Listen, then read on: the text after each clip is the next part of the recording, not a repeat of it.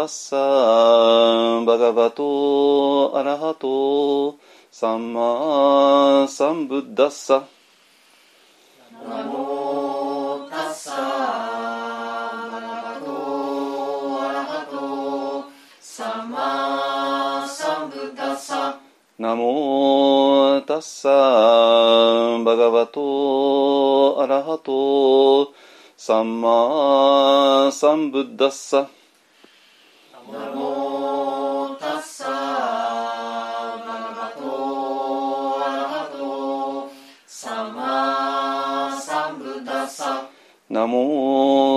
ッサーバガバトアラハトサンマサンブッダッサナモタッサーバガバトアラハトサンマサンブッダッサブッダンサラナンガッチャ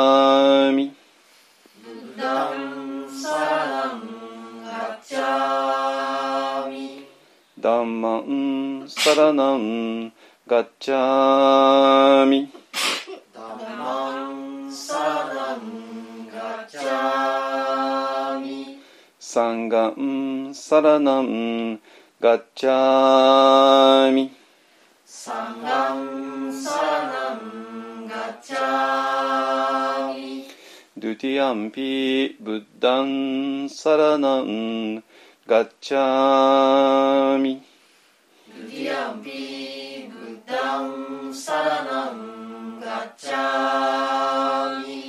ティアンピダンマンサラナンガッチャミドゥティアンピダマンサラナンガッチャミドゥティアンピサンガンサラナンガッチャ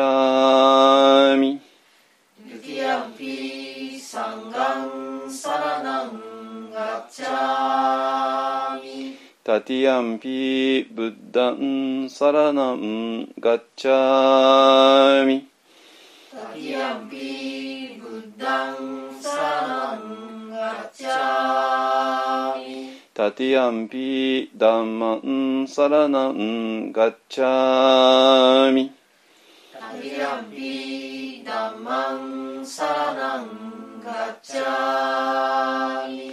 ティアンピサンガンサラナンガッチャミ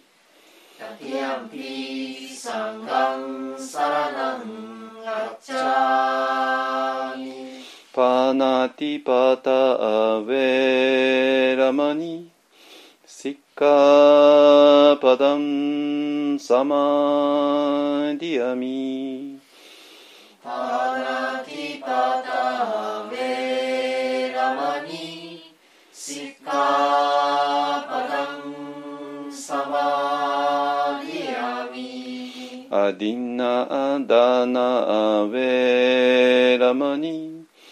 シッカパダンサマディ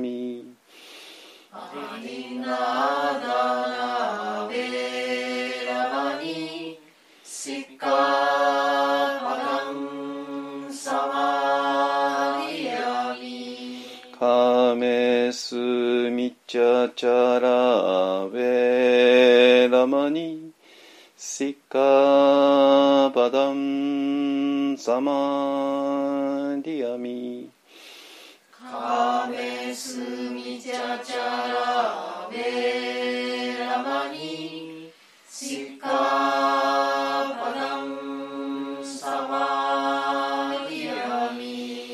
ムサワダベラマニ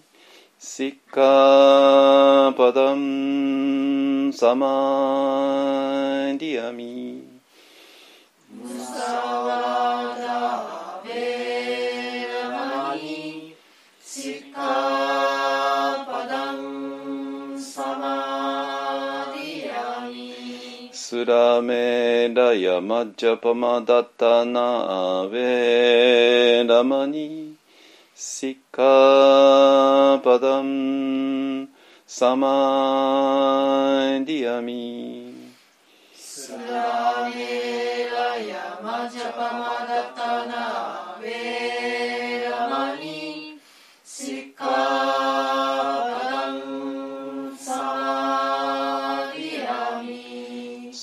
ードサードサード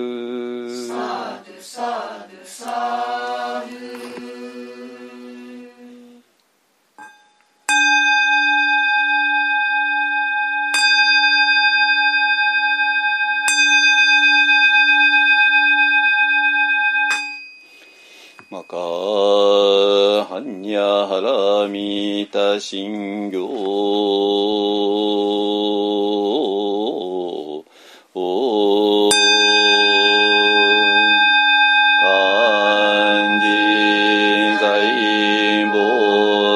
行事にゃ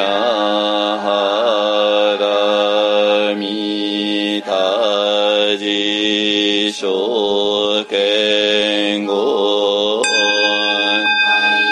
くんど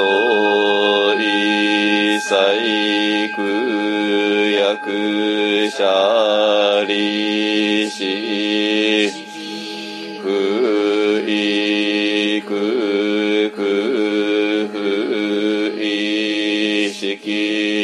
きしきそくぜく即税式重創業式薬部。税者利子税。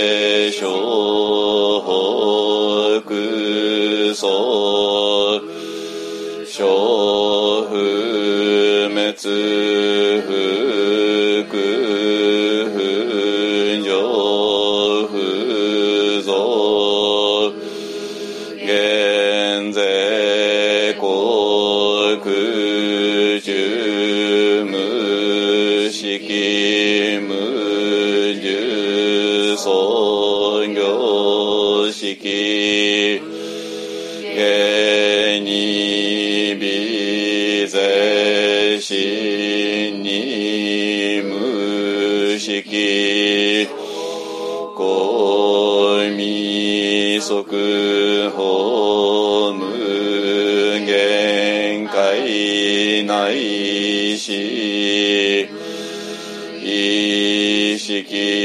界無無明薬。無明人内し無老死薬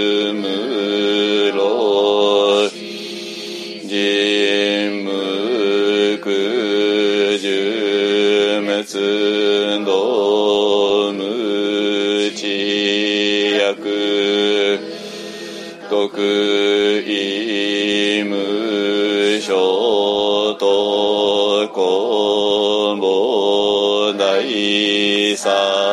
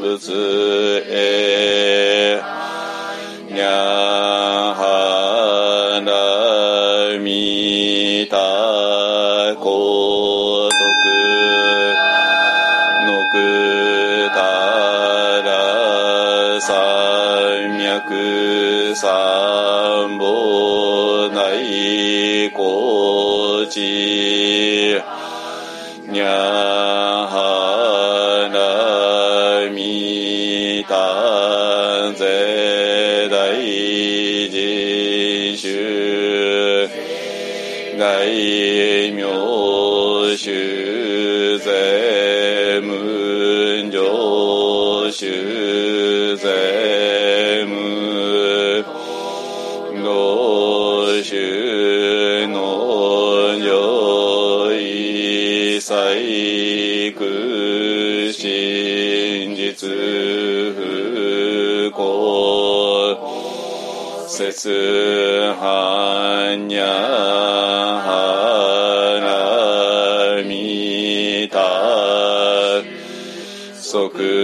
節衆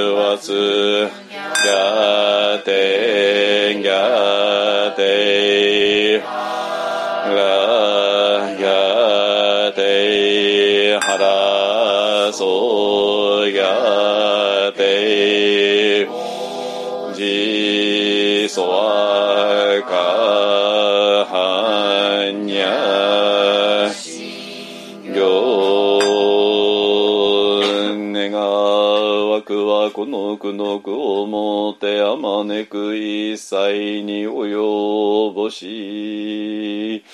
我らと主上と皆共に仏道上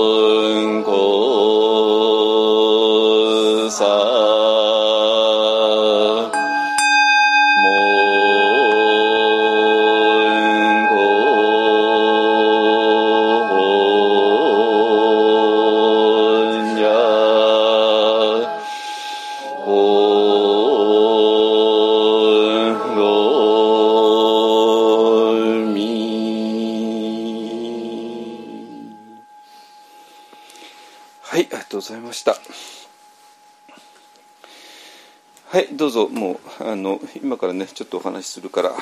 くりしてください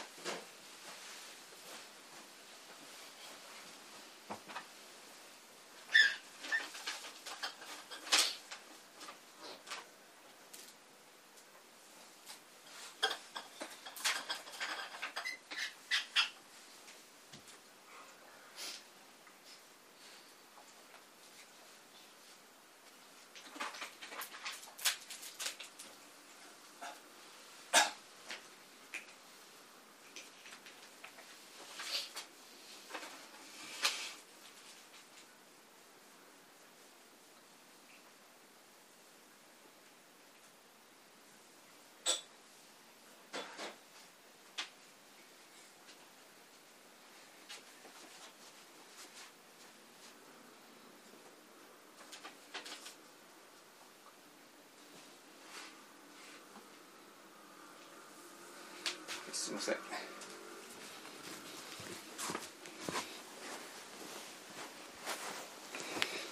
はい。よいしょ。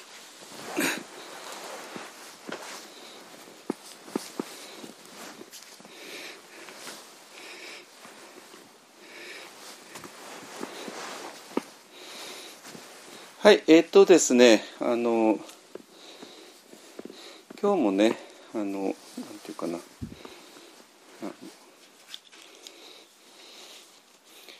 えー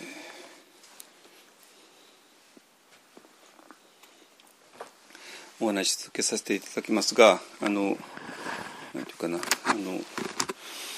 特にね一方案での法話は、え、っとちょっともう、え、っとシリーズものっていうわけでもないんだけどあの一つの流れに沿って話しています。えーで、えっと、今ねあんまり 私外出てないんで外っていうかあのなんていうかなたくさんの人が集まるような場所で、えー今話してないんでねこの1年半ちょっとそれ無理だったからね。えーで例えばね前だったら目黒不動産とか、えーあと地方のね、えー、と京都とかなんかの、えーその場所に1年に1回ぐらいしか行かないような場所ですね、えーそういうところだと本当にまとめて、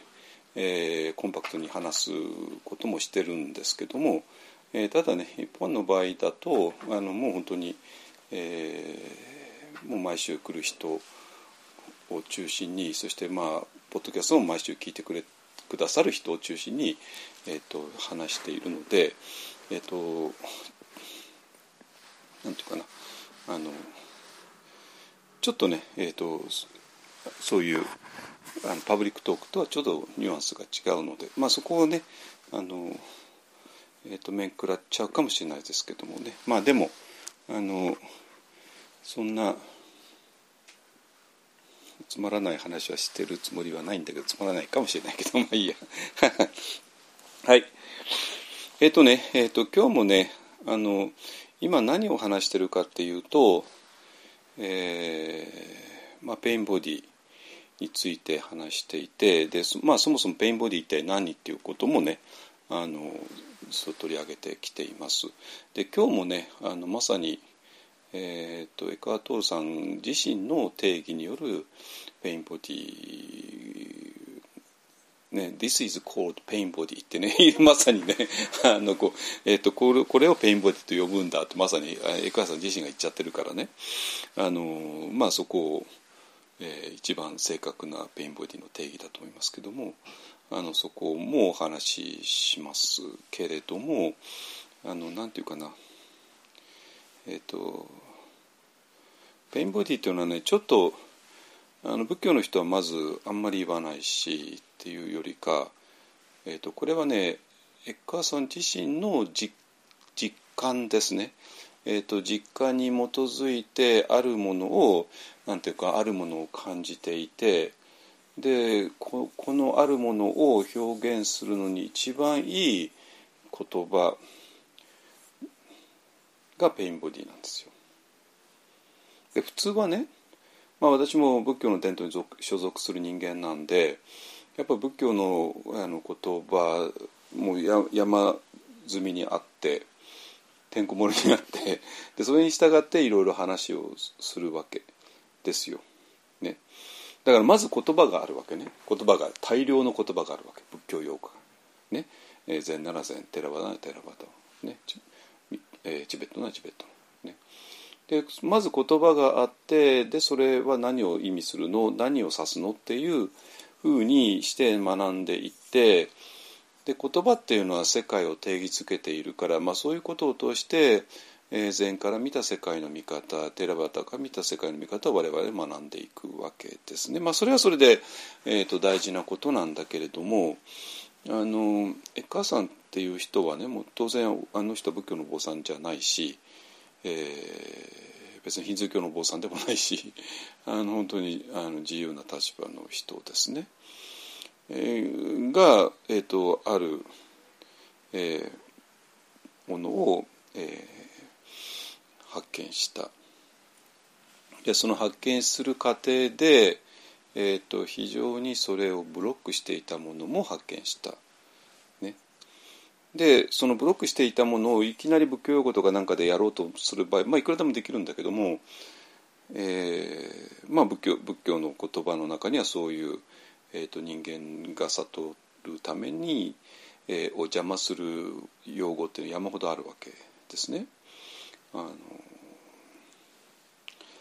ですまあ、でそれはそれで大事なことですよもちろんね当然ね。えーっていうのは、えーとまあ、仏教の伝統の中でいろんな人がいろんな試みをしてでそれで発見したことは大体なんかもう共通みたいなものがあってでその共通な経験から抽出して、えーそういう言葉の体系を作ってるから、まあ、ことその言葉の体系に従っちゃえば結構あの、えーその道に従えるっていう面もあるんだけれども。えー、とだけどもうそういうこと一切無視しちゃって無視して、えー、と自分の中にある仏教の坊さんでもない人が、えーと、自分の中にあるあるものでそしてそのために自分は今まで、えー、何か閉じ込められていたっていうね、えー、いうものを純粋に表現しようとしたら、えー、それがペインボディって言葉になったんですよ。だからじゃあその pain body は仏教用語に何に似てるのかっていうと多分いろいろあるけども私今今それはあんまりしたくないんですよ。ね、あのそれよりか、えー、純粋に pain body っていうね非常に、えーと、ある意味ニュートラルなニュートラルなってことはあらゆる伝統からちょっと距離を置いている。だけどもある人の非常にダイレクトな生な、えー、経験を立ち、えー、表している言葉。それをちょっとしばらくは使いましょうっていう話ですね。でそうするとそれが、えー、今の一方案に通ってくる人たちの経験とも非常にリンクしてくる。あそれだったら分かるよね。同じものが自分の中にあるからっていうね。いうことであの、えー、だったらばそれを使おうよっていう話だったんですよ。ね、でそれで、えーと、ペンボディに関してはね、えーと、今ここここ12年はあんまり取り上げなかったんだけども、まあえー、結構数年前にいつだったかも忘れちゃったけどもまあ私の、えーと、私の過去14年 ,14 年間にわたる法話は全部 一方のサイトに上がってますから、えーと、アップルのねアップルさんのポッドキャストっていうのはえーと、あれ5年ぐらいだったかな。あのなんか一定のものしか上がらないんですよ。でそれを超えたら、えーと、アップルでは無理で、えー、でも一本案のサイトには全部ザザッと上がってるから一本案のサイトから直接聞いてください。ね。あの全部あの表題もなってますのでえっ、ー、とあの一本案のね IT 技術者が あの綺麗にまとめてくれてますので。ね、でで大体今さっき言ったようにもう流れで、えっと、先週からの流れで今週話して今週からの流れで来週話しますから、えっと、大体同じテーマが数週間続くはずです。えっと、ペインボディについて、えー、先週話したけどもちょっと足りなかった分があるから今週また話して。で今週また足りないだろうが来週もちょっと話して。で大体終わったかなっていうんで、まあ、次へ行くっていうね。いうふうな流れになってますから、えーと、私の過去の法話の、えー、見ればあこの辺りで pain body についてかなり話してたなっていうのはすぐ見つかると思います。えーと、大体私は法話のてあの題名はかなり工夫してつけてますので、えー、大体題名見れば、えーと、その法話の中ののポイントが分かるかなと思います。ねえー、とだからまあ pain body も何年か前に取り上げたんだけどもその後ねちょっと取り上げていなかったですねでで最近はもうずっと本当に、えーと、第五図第五図っていうのはこの世界っていうのはどういう構造になっているのかっていうことをねあの主に取り上げてきました。えー、でだけどまあそれが理解されたとは思ってはいないです。えー、そんな簡単ではないです。ねえーと、だから何て言うかなその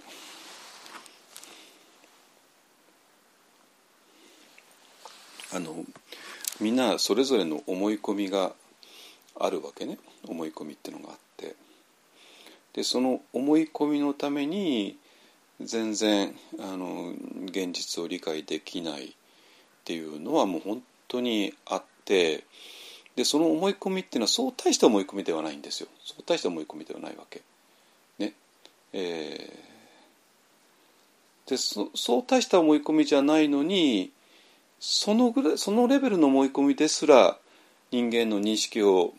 非常に妨げるわけなんですよ。ね、でましてやダイオンズとしての思い込みはとんでもないわけじゃないですかね。まあね、ダイオンズの中の私つまり私っていうのは、えーこの thinking とエモーションとこの体とのが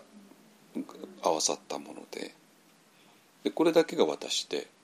で私の外に他人が存在していて他の世界が広がっていて、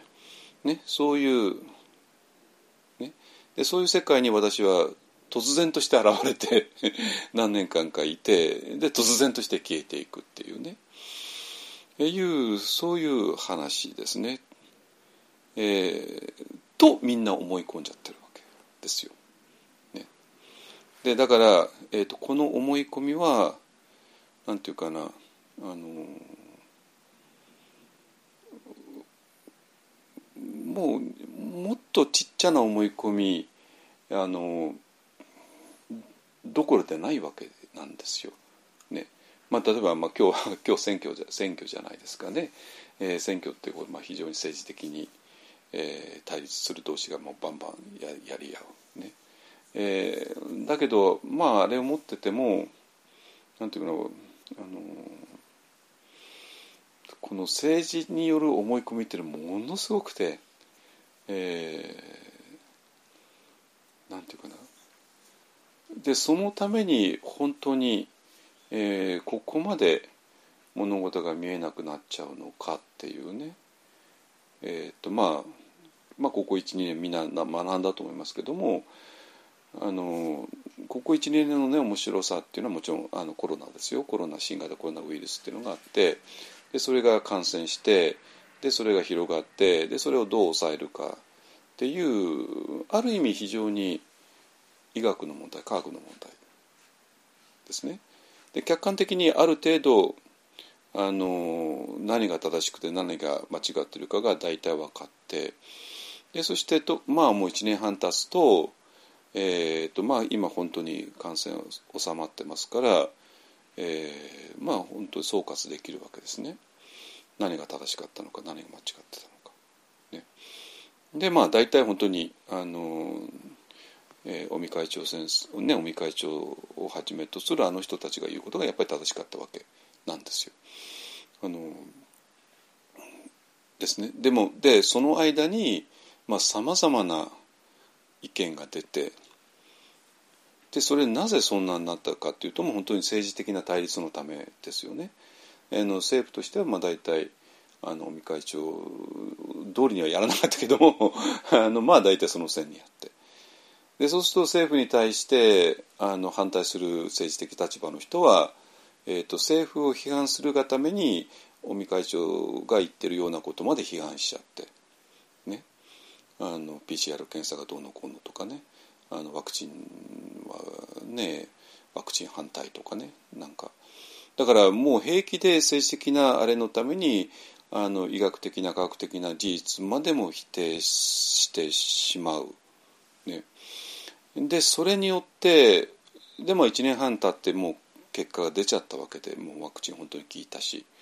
ね、でそうするとこの科学的真理医学的真理を否定しちゃった人たちがもう信用全部ガタ落ちしちゃったわけですね。でで彼らがなぜこんなここまでなっちゃったかというともう本当に政治的な思い込みのためですよね。あのだからまあえー、と政治的に対立してるとはちょっと政府とは反対の立場を取らなきゃいけないと分かるけれども あのそれで医学的な科学的なのの反対を立場取っちゃったらもう本当にわけわかんなくなるっていうね。えー、ねまあ例えば中国に対する態度だったらねこれもういろんな立場あるし中国怖いよねって立場と中国とまあ仲良くやっていきましょうねっていうね あのまあそれはあるでどっちが正しいえー、とも言えないけれども医学とかね科学だったらこれも本当ははっきりしてて正しいことを間違ってることね。でそれであのそこまであの政治的な思惑によって間違えちゃうのかっていうことを、まあ、実際見たわけですよ我々は。ね、ででそれがもっと日常のレベルでも、ね、あの家族の中に非常に強い思い込みする人なんかや山ほどいてでそのために事実が見えないってこと山ほどあるわけね。なんだけどもそれもそう大した話じゃない。政治的思い込み、えー、個人的な思い込み。大したことないんだけどもその結果としてここれだけ、えー、と物事が見えなくなっちゃってるわけですよね。でそれで、えー、と今我々が、えー、とこの大音図的な世界観を乗り越えようとしてるのにこれはとんでもないことでね だって私が今大音図的世界観を説明してもなんていうかなえそれが思い込みなんだよって言っても全然、えー、通じない。だから、えーと、その大音図的な思い込みを持ったままあのじゃあマインドフルネスってどうするの？瞑想ってどうするの？って言った時に、えー、やっぱりあのその思い込みにとってただあの正しいと思えちゃうようなことを選ぶだろうしっていうことですね。でそうすると人間の心はいつも反応してるよね。好き嫌いで反応してるよね。で好き嫌いの反応があの苦しみを生んでるよね。だったらばこの好き嫌いの反応しないようにすればいいよね。っていうようなあの理屈とかね。えーと、人間は孤立してるよね。だけども人間は本当は自然の一部なんだよね。だから自然の一部ってことが分かればもういいんだよねっていうような、えー、理屈とかが正しいように思えちゃうんですよ。筋が通ってるように思えちゃうんですよ本当に。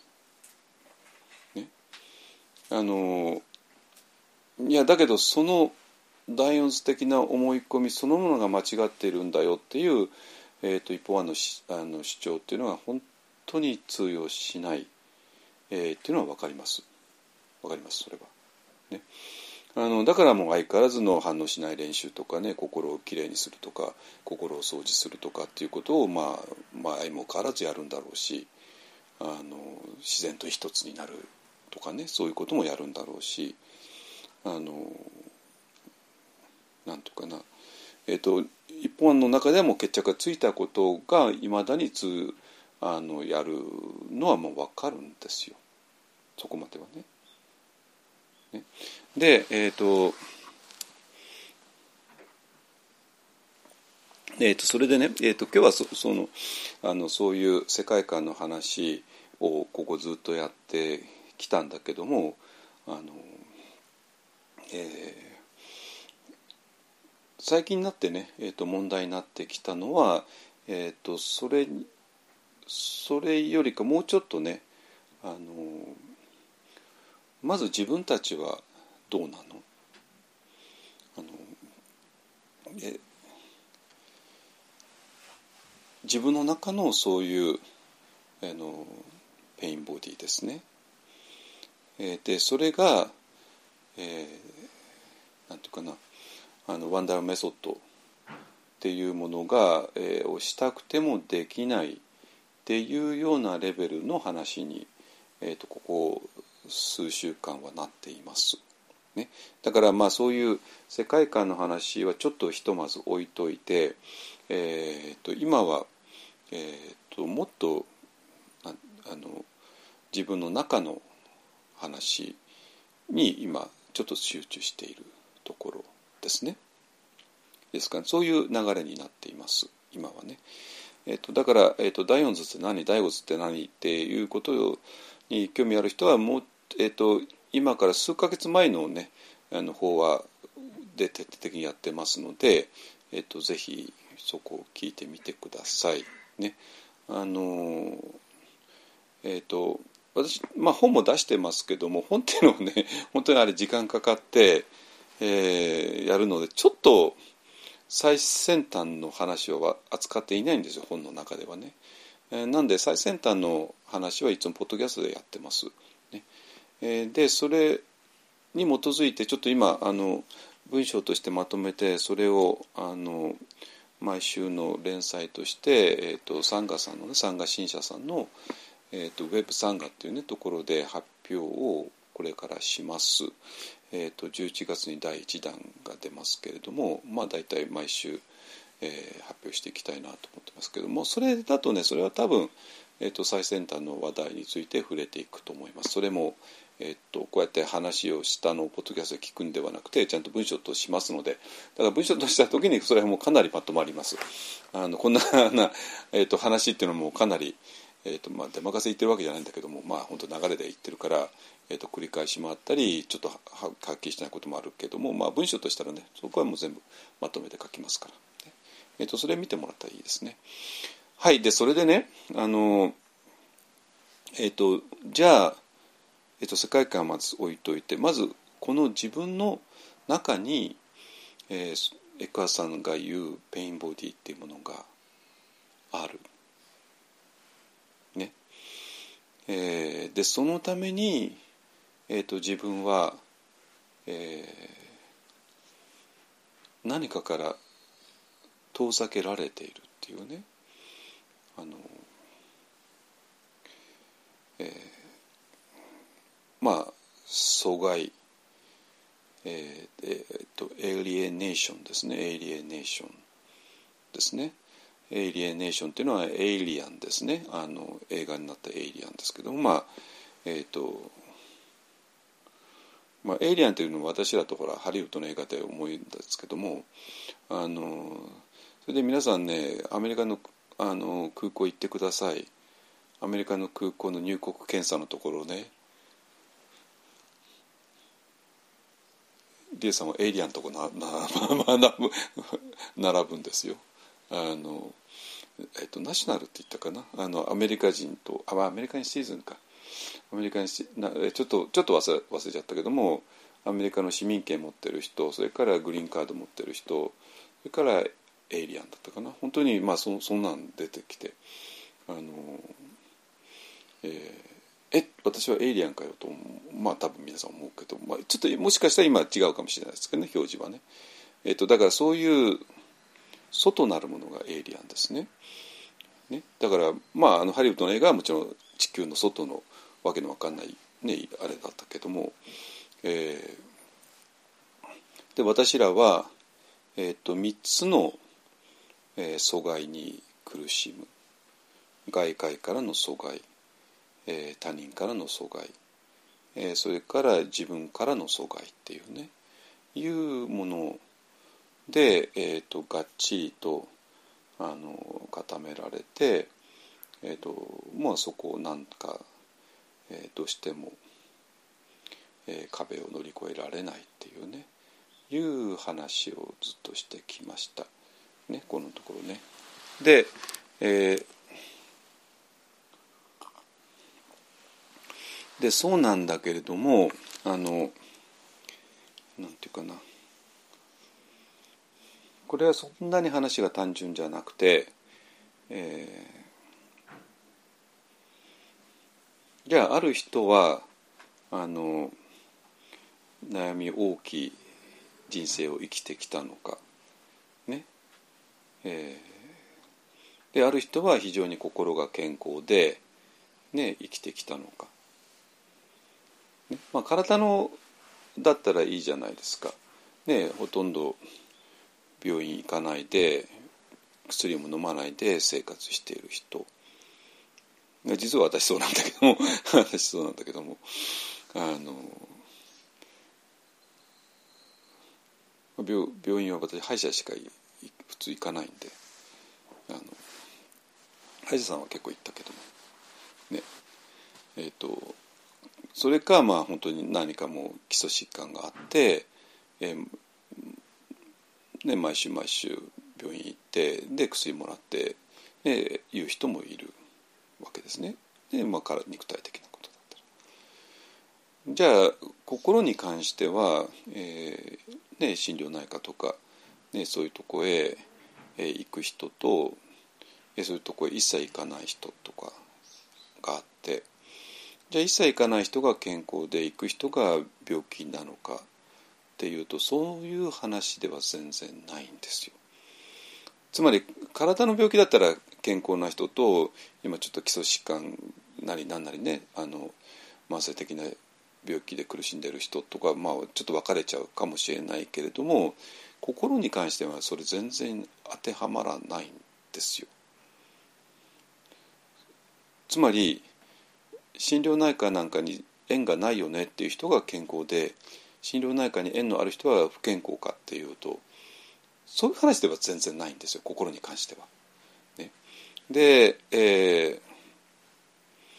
じゃあなぜそうなのかっていうことあたりからねあのお話ししていきたいと思います。ね、あのでね、えー、どういうことかっていうと、えー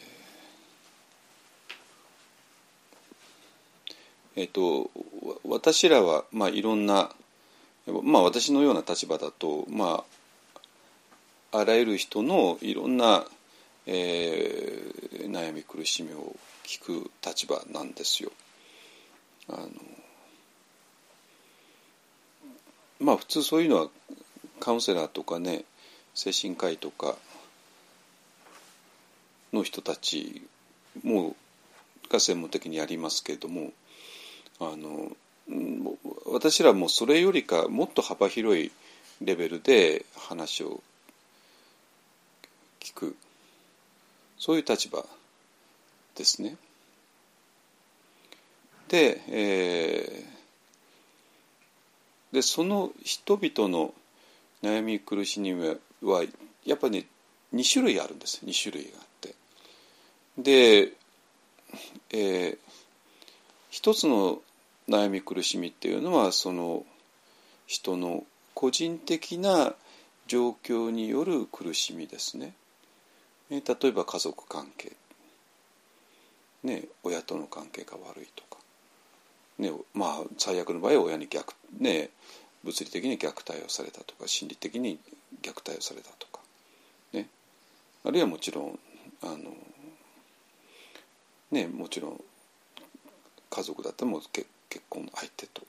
ね、どうのこうの。ねまあ、それが本当に、えー、結構な位置をし、えー、占めるんですよ。だったらばそのあの、えー、お母さんっていう具体的な悩み苦しみの原因が変わればどうにかなるような話ですよねそれはね。でそれともう一方で、えー、そうではなくてもう人間として生まれた苦しみっていうのかな があるんですよ。わかりますかねあのこの2つはねもちろん2つは入り混じっちゃってるからあのえー、なんていうかなあの多分みんな混乱してるはずなんですよ。でそして、えー、その悩み苦しみっていうのはそういう具体的なものなんだって思い込んじゃっている人たちもいるわけね。だけどちょっとそれおかしくてあの例えばね、まあ、今の作家の人は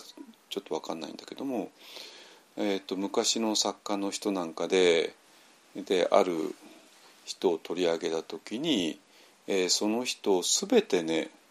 そういう個人的な事情のため事情によってこの人はこうなんだっていう文脈に全部落としちゃう人が、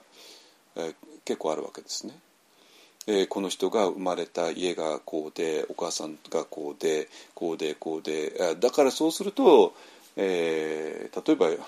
例えば良寛さんっていうね人がいるじゃないですか江戸時代の。で良寛さんっていうのはなぜああいう生き方をしたかっていうとこうこうこうで あの、うん、だから新潟のねあの良寛さんの家庭を調べれば良寛さんの秘密が分かるっていう前提で話を進めちゃうんですよ。わかりますかね言ってること。ね。あのだけどそれだとねそういう人の本当の悩み苦しみっていうのは分かんないんですよ。なぜかって言ったらその別に何の問題もない家庭で何でもな何の問題もない生い立ちで、ね、それでも悩むこれ誰ですかね？この人じゃないお釈迦様じゃないですか。ね。っていうかお釈迦様をそういうまあ設定ではないですけどね 設定ではないけども、えー、まあそういうふうにした意味っていうのはあるんですよ。あのまあ設定じゃなくて、まあ、事実ですよけどもね。つまりこの世界的な観点から言えばどんなに完璧な、えー、環境に生まれてもどんなに完璧な生い立ちだったとしてもそれと人間の苦しみっていうのは関係ないよねって話なんですよ。関係ないんですよ一切関係ないのそんなものは。っていうかシッダルタおじさんがあの問題にしたのはそういう話ではないんですよ。奥さんとの関係悪かったとかね そそういう話ではないんですよ。実は安尾原さんとちょっとね仲が悪かったからそれで出て出ちゃったんだよとかねそういう話ではないんですよ。あの完璧なんですよ。ね、だからそういうとなるとこれがねもうすでに理解できない。いやまあもちろんねあの完璧じゃない家庭ってありますよ。完璧じゃない生い立ちってもういくらでもあるし、ねえー、だからそういうことで苦しんだ人からすれば、えー、何言っても分かんないかもしれないけれどもでも仏教が問題にしている苦しみっていうのは悪いけどもそういう話ではないんです一切ないわけ。ね。で仏教が問題にしている悩みっていうのは、えーと、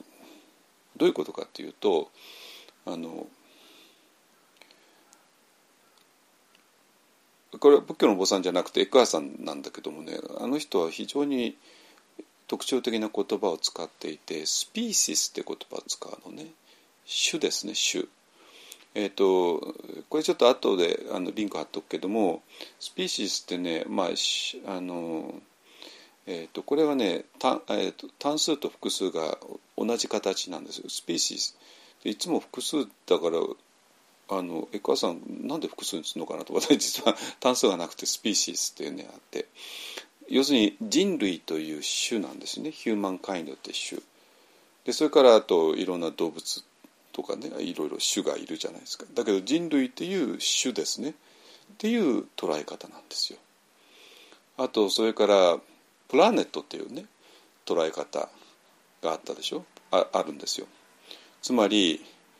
えー、こういう表現するのねあの誰？あ松山さん。Most of people on this planet っていうね。あの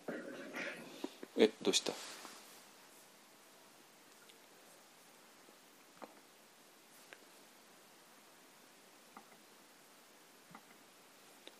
はい。松山さんゆっくり来てください。あの、えー、要するに、えー、このプラネットって星ですよだけどこの場合はもちろん地球なんだけどもえーと、この地球を想像してでその地球の上に何十億人いるわけね。その何十億人いたらもう個人の事情な関係ないじゃないですかね。奥さんと仲が悪かったとかね母親との関係が悪かったもう関係ないんですよ。そうじゃなくてもう何十億人の人間が、えー、そういう状況にある。あるいはヒューマンビーイングっていうヒューマンっていうスピーシスが主としてそういう状態にある。そういう話なんですよ。つまり人間として生まれちゃったっていうこと自体がもうすでに苦しみ。ね。えー、そして、えーこの何十億人のこの星の上の全てほとんどの人がある、えーと、非常にまずい生き方をしていてでその結果として我々は苦しむんだとなったら何十億人ですこっちはね。だ一人一人の事情はもう関係ないんですよ。関係ないわけ。ね。あのそれで、えーと、何があるかというともう私らはヒューマンビーイングとして生まれるこういう死として生まれてきてしまった。そしてこの星の上に生まれてきてしまったこと自体がすでに、えー、苦しみだよねっていう話で。でこの苦しみにどうやって、えー、向かい合うかっていう話なんですよ。でこれが何て言うかな。ここでね本当にあのまあ結局こ瞑想とか仏教とか宗教とかにどう向かい合うかっていうところでこれがはっきりしないからもう何が何だか分かんなくなってきちゃうんだと思います本当に。ねだからつまりそれあなた個人の悩みでしょっていう話なんですよ。あなた個人の悩みでしょ？ってことを私は問題にしてないんですよ今は。そうじゃなくて、えー、人類っていう種として生まれてきてしまったこの何えーと、この星の上の何十億人の一人として生まれてきてしまったそしたら個人的事情は関係ないですもう一切忘れてくださいそんなことは。ね、そうじゃなくて私らが今問題にしてるのはそういう話ではないんですよ。そうじゃなくて私らが生まれてきちゃったっていうねことそのものですね。でじゃあどういうまあもう一番簡単なのは生老病死っていうね生まれて年取って病気になって死んでいく。誰が？全員がですよね。あなたもそうだし私もそうだし。でそうなるともうね貧乏人もお金持ちも関係ないんですよ。男も女も関係なくて。みんながもうそれそういうものを背負っちゃってる。最初からですね。ね。どうしたの？池松山さん。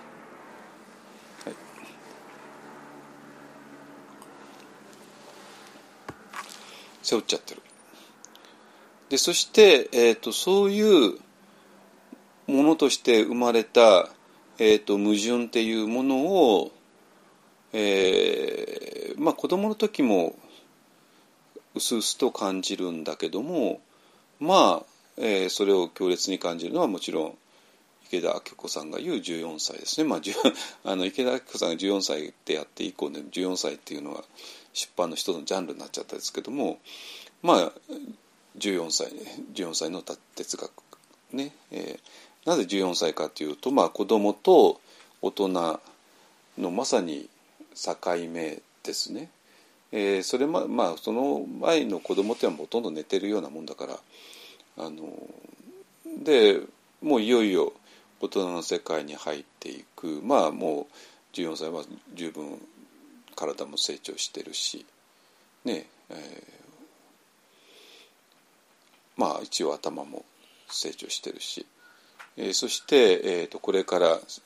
大人の世界に入っていく上での、まあ、通過儀礼としてね、まあ、いろんな受験勉強とか、ね、いろんな、えー、いろんな部活だとかあるいはね男女男女のいろんなこととか、ね、そういうものにいっぺんにぶち当たるわけですね。私はね14歳くらいにね、まあ、中学2年生ぐらいの時に、ね、だからその時にさまざまな、えー、悩み苦しみに出会う、ね、じゃあそれは A さんという個人の問題か B さんという個人の問題かでは全然ないんですよ。そうじゃなくて人間として生まれちゃった、えー、ことが最初から背負わざるを得なかったような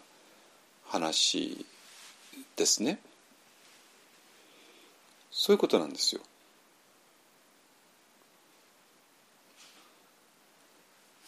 ね、でそれで、えー、うんどうぞ。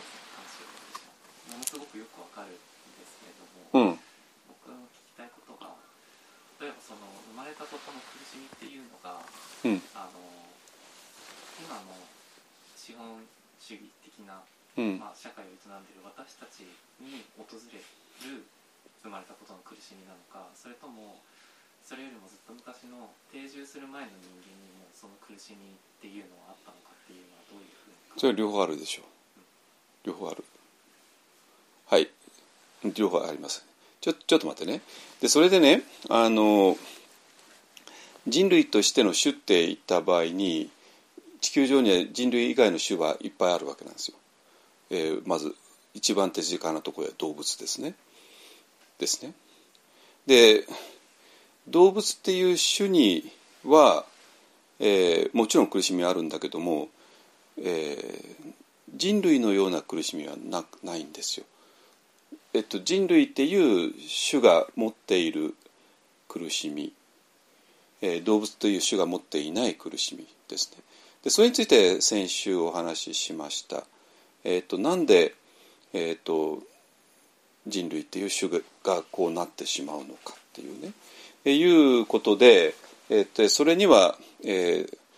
えーと、thinking っていうこととエモーションっていうことと体っていうことと、ね、があって、まあ、ざっと説明すると、えーえーと、動物のにもねエモーションっていうのが湧き起こる。だけどもそれは実際に外的な状況に応じて、えー、湧き起こる、ね、あの何か非常に危ない状況とか敵のようなが現れたりとかしてそれで、えー、恐怖とか、まあ、怒りとかねが湧き起こってでそしてそれが、えーとものすごい強いエネルギーをその動物の中に生んででその強いエネルギーのために動物は、えー、敵と戦うことができるわけですね。でそして戦いが終わって、えー、外的な、えーと、危機が去った後に動物たちは一気にリラックスできるわけなんですよ。ね、あのなんだけども人間はそういかないでじゃあなぜかっていうと人間には thinking っていうのがあって、えー、thinking っていうのは実際には今起こっていないことも考えられる。ね、でそれが明日だったり過去だったり。で明日のことを考えて心配して、えー、ね、明日こういうことが起こるかもしれないっていうね だけどももちろん実際それはまだ起こってないから事実としては存在していないわけですね。あのだから動物が誰かに襲われるっていうのは事実だけどもこれはは完全に、えーと、シンギが作った作り物ですね。でそうなんだけども我々の体っていうのは、えーと、本当の危機と,、えーと、シンキングによって作り出した危機との区別がつかない。つかなくて、えー、とこの体は同じように反応してしまう。ね、で本当の危機だったらは反応したエネルギーがそれに使われて、えー、消費されて消化されて、えー、で危機が去ったにまあえー、っと平成に戻るんだけどもこれは作られた機器だからこのエネルギーが使われようがなくてえっと X 過剰な、ね、エネルギーとなってでこの過剰なエネルギーが、えっと、さらに thinking をあの刺激して、えー、それをもっとひどい状態にしてでそしてそれが、えー、非常にまずい状況に陥るですねだから、えーと、そうなると,、えーと、動物たちにも苦しみはあるけれども、えーと人間っていうのは動物たちが持たない苦しみを作ってしまう。ですね。でそれが、えーと、人類の種としての苦しみですね。だから、えー、人類の種としての苦しみと、えー、人類と種に限らない、えーと、生きているもの生まれた以上、えー、生き物としての苦しみっていうのはもちろんあって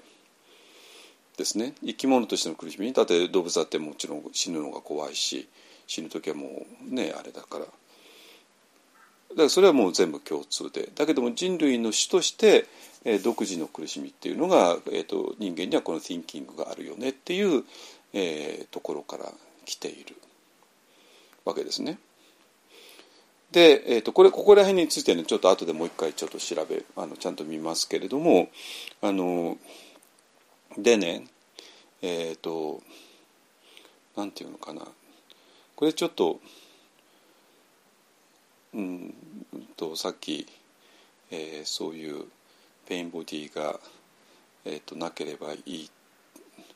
あればダメだとか、えー、体の健康と心の健康とは全然違うとかね。あの、えー、ことを言っていましたけれどもあの、ね、それどういうことかっていうと、えっとえっとね私らは一回はなんていうかな病気に病気になるっていうかその一回は徹底的に悩み苦しまなきゃいけない人類の種として。ねえー、でこれは動物たちが知らない悩み苦しみなんですよ。ね、でこれはある意味不利じゃないですか。ね、だからシンキングなんてものがあるために余計な想像しちゃって えと未来のことを想像しちゃったら未来が本当に現実になってしまうそして過去を思い出しちゃったら過去からも何回も何回も蘇ってきちゃって、えー、それによって苦しむ、ね、あの動物たちは今現在にある実際の、えー、困難にね苦しむだけだけども人間というのは過去にあった苦しみから未来にある苦しみまで 全部背負っちゃうわけですよね。全部それをセンキングによって作り出しちゃってるからもう苦しみの量が半端ないわけなんですよ。thinking のために。でそうなんだけれどもまさに thinking のがあるからこそ我々は、えーと、このもう人類の種だけじゃなくて生まれてきてしまった全ての生き物の苦しみを乗り越える道筋が立つっていうね非常に不思議な、えー、構造になってるんですよ。ねだから、えーと、私はよく言うけどもあの悩んだ者勝ち苦しんだ者勝ち。なぜ？えーと、悩み苦しみっていうものが本当のあの解決へのなんていうかな、まあ、あの入り口だから。逆に言うとここをごまかしちゃうと,、えーと、この本当の解決にはたどり着かないっていう非常に不思議な構造になっていてでそれを一番典型的にされたのがえもちろんシッダルタ王子なわけなんですよ。だからシッダルタ王子っていうのは、まあ、今もうもう一回繰り返すけどもシータルタ王子のその個人的な悩みではななかったわけね個人的な悩みじゃないんですよ個人的なことを悩んだわけじゃないんですよ奥さんと仲が悪かったとかねそういう話じゃないんですよ、ね、そうじゃなくて人間として生まれちゃった以上お金持ちに生まれようが貧乏人に生まれようが男に生まれようが女に生まれようがそういうことと一切関係なしに我々はすでに、えー、苦しみを背負っちゃっている。ね、でそれプラス個人的な悩み苦しみがあるわけね。当然我々はね、えー、家がとてつもなく虚しかったりとかね。あの虐待とか暴力の家とか、まあ、あるから。でもこのこの2種類の苦しみっていうのは全然別の種類で。でも一人の人間にはこれが混じり合っちゃってるか混じり合っちゃってるからちょっとそれが区別がつかなくなることが多いと思います。えー、だから、えーと、シダルタ王子としてはこの個人的な悩みっていうのは一切ないんですよ一切ないわけ一切ないことによって、えー、この、えーと、人類としての苦しみっていうものだけに集中したっていうそういう話ですね。で仏教っていうのはこれを主にあこれこれがメインのターゲットなわけなんですよ。メインのターゲットなわけね。でそしてこれに、えー、この苦しみに気づいた人っていうのはある意味余計なことに気づいちゃったようなもんなわけでなんですよ。余計なもんに気づいた。ね、で余計なもんに気づいたから余計に悩み苦しむんだけれどもだけどもそれだけが、えーと、人類の種としてのあるいは生き物としての苦しみを本当の意味で、えー、乗り越える道につながるっていうそういう構造になってるんです。これはもともと。あのシッダルト王子からするとね。でこれが一番世間で通用しないものなんですよ。なぜ？えーと、まずこの2種類の苦しみっていうのは全部ごちゃごちゃになってるからあのえっ、ー、と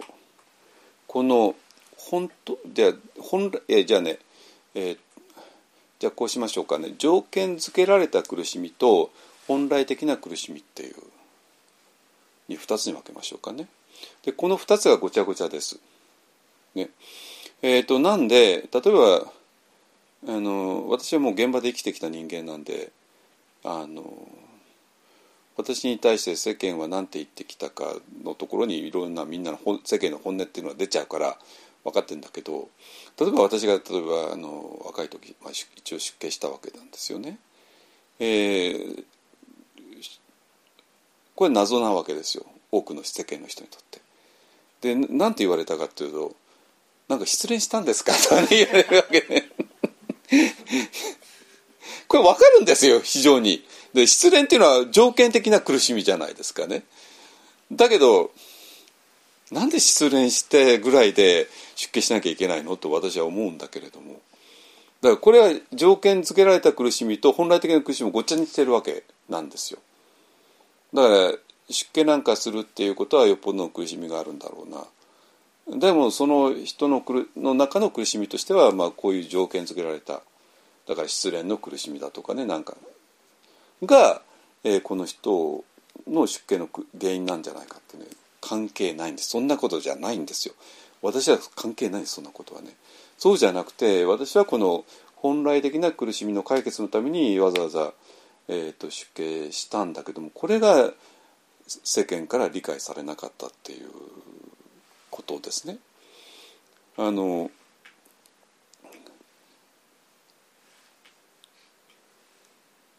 でここの辺りでねあの本当にいろあの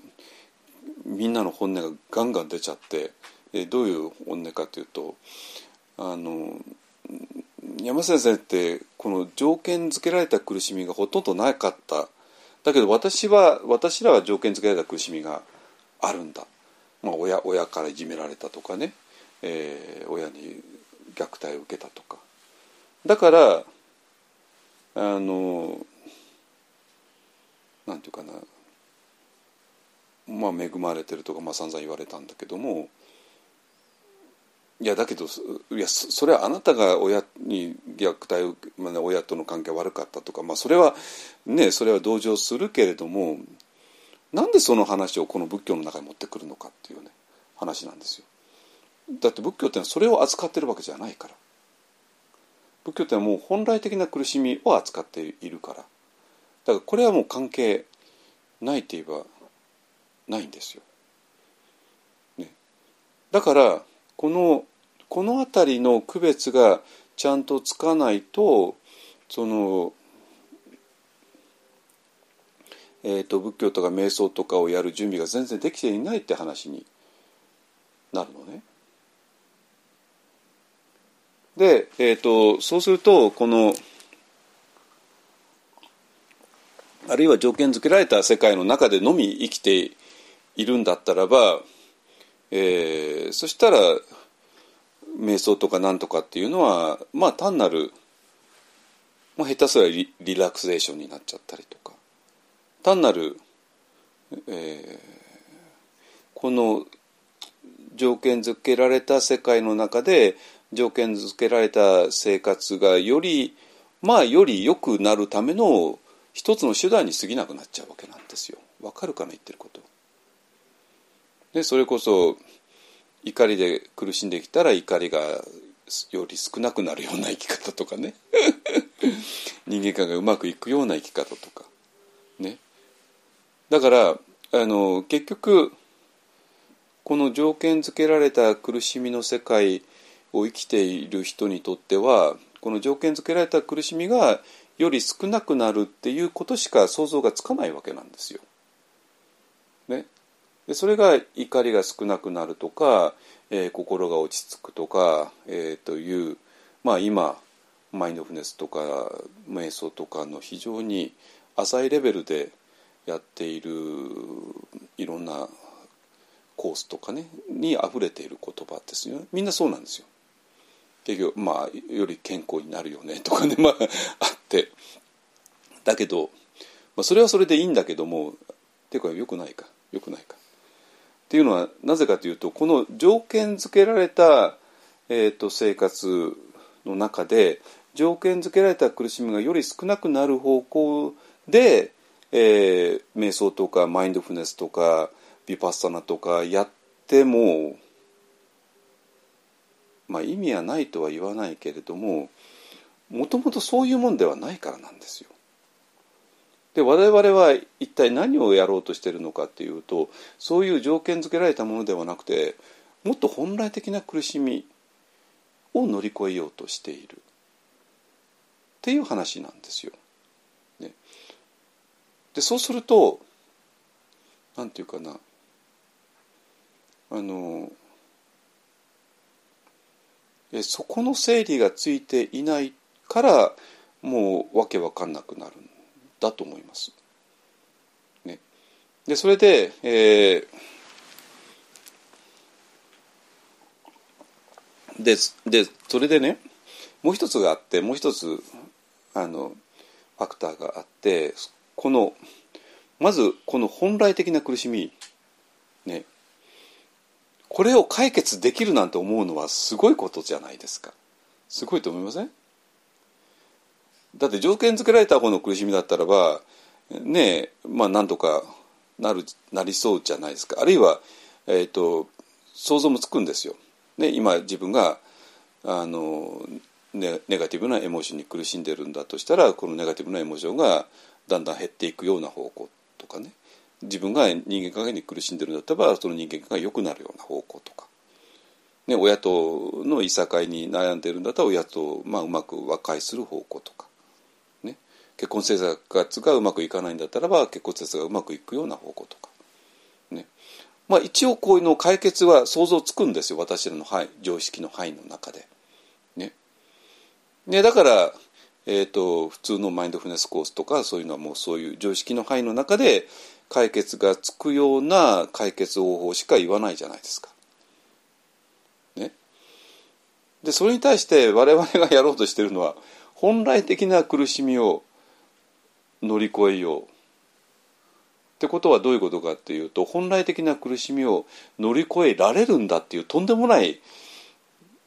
自信じゃないですかとんでもない自信なわけですよ。これは全然質が違うのねやってることの意味が。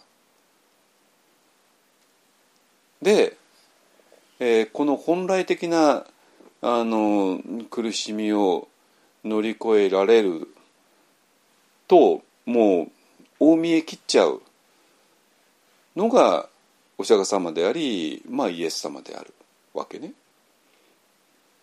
大見え切っちゃうんですよあの人たちは。でキリスト教なんかもう本当にあのもう真正面からそれ言ってだってあそこ,、ね、あのあそこだと本当死んだ人が蘇っちゃうんだから。ね。これ本質的な苦しみの解決じゃないですか。我々は何で苦しんでるかっていうとどうせ生老病死でねややがては死んでしまうからですよね。でもそれがよみがえるんだと復活するんだったらば我々は生老病死の苦しみから解放されてるっていういう意味になりますよね。でそしてもちろんお釈迦様だってニッバーナっていうのはえー、不死なる境地ですよね死なない境地ですよね。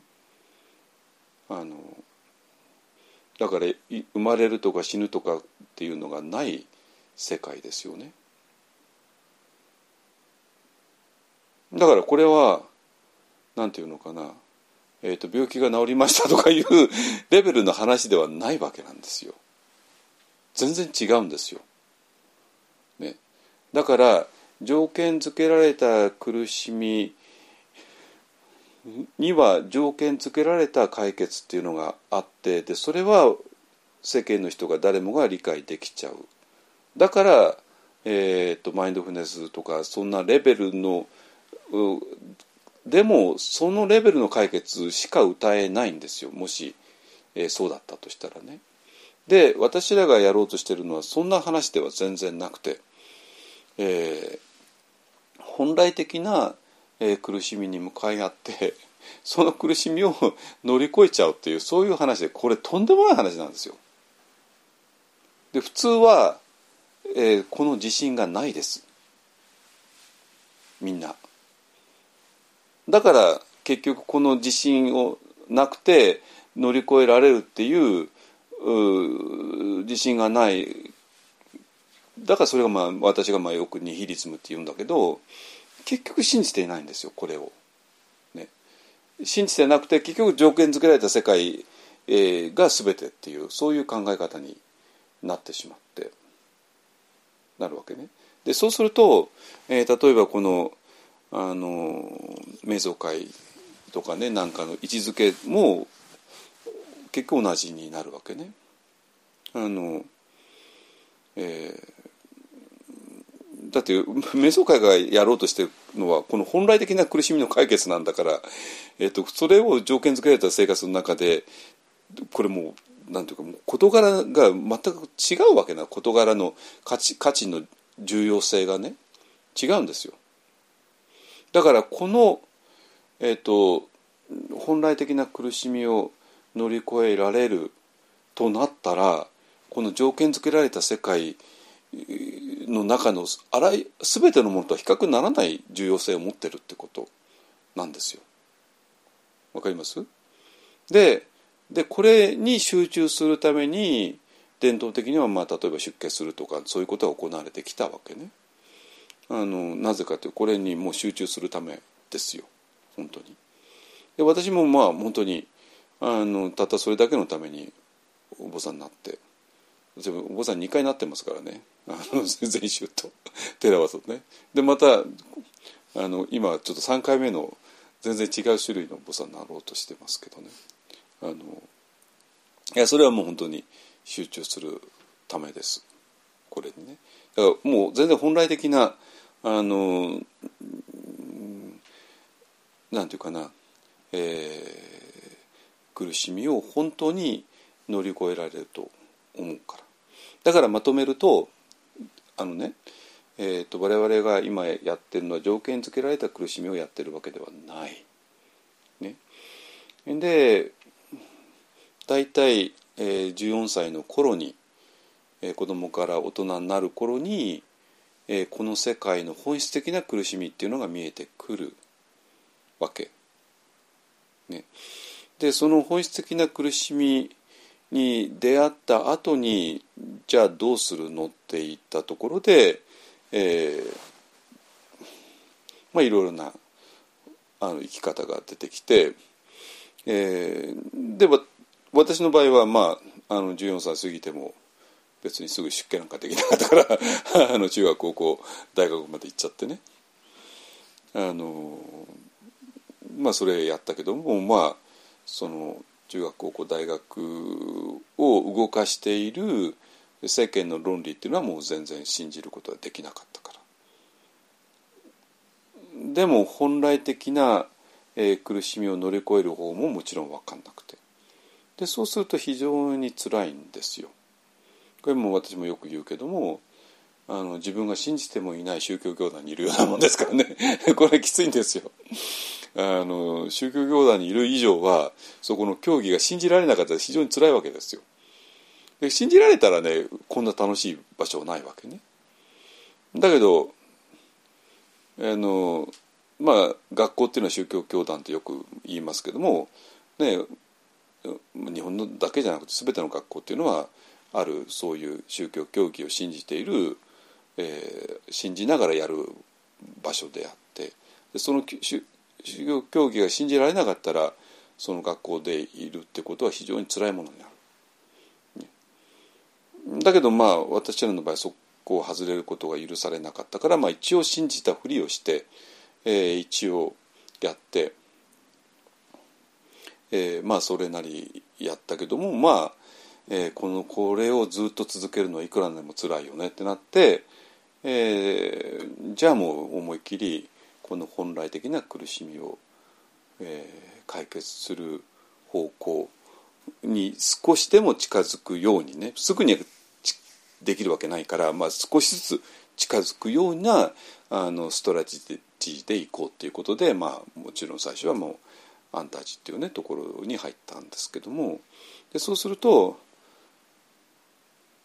え変わったことしますね。あなた失恋したんですかとかね言われちゃうわけですね。あのその条件付けられた苦しみしか知らない人にとってはね。あのだけど私にとってはものすごい本当に嬉しかった。なぜかというともう嘘をつかなくていいから。だって今まで宗教教団に所属しながら、えー、信じてもない宗教教団の教義を信じたふりをしなきゃいけない。これはもう完全な裏切りじゃないですか。ね、あのだけどもうそれをしなくてよくなったからですね。ねで、えー、なんだけどもあのそうは問屋が下ろさないで、えー、じゃあそのあるお寺にね入ればそれで解決つくかつくわけないんです つくわけないわけね つくわけないわけあのさらにもう苦しみが待っているわけですよ。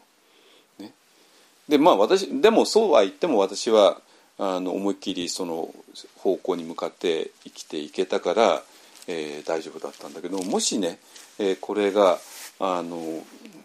方向が分かんないままだけどこの人間というものが持っている人類の主として持っている本来的な苦しみに、えー、気づき気づいてしまってでいわゆるの世間の生き方っていうのはそれをただ単にごまかしているだけだってことが分かってしまったら、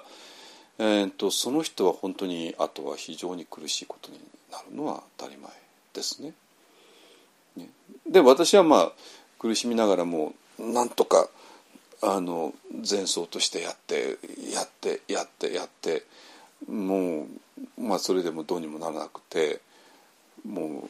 うねミャンマーまで行っちゃったりいろいろしちゃってでもうあのまあこのこと40年やってるんですけど 40年やってようやくあの解決が見えてきたかなっていう感じなんですよ。ね、あのいやそうじゃなかったらあのまあ例えばあの、まあ、これはある人のあの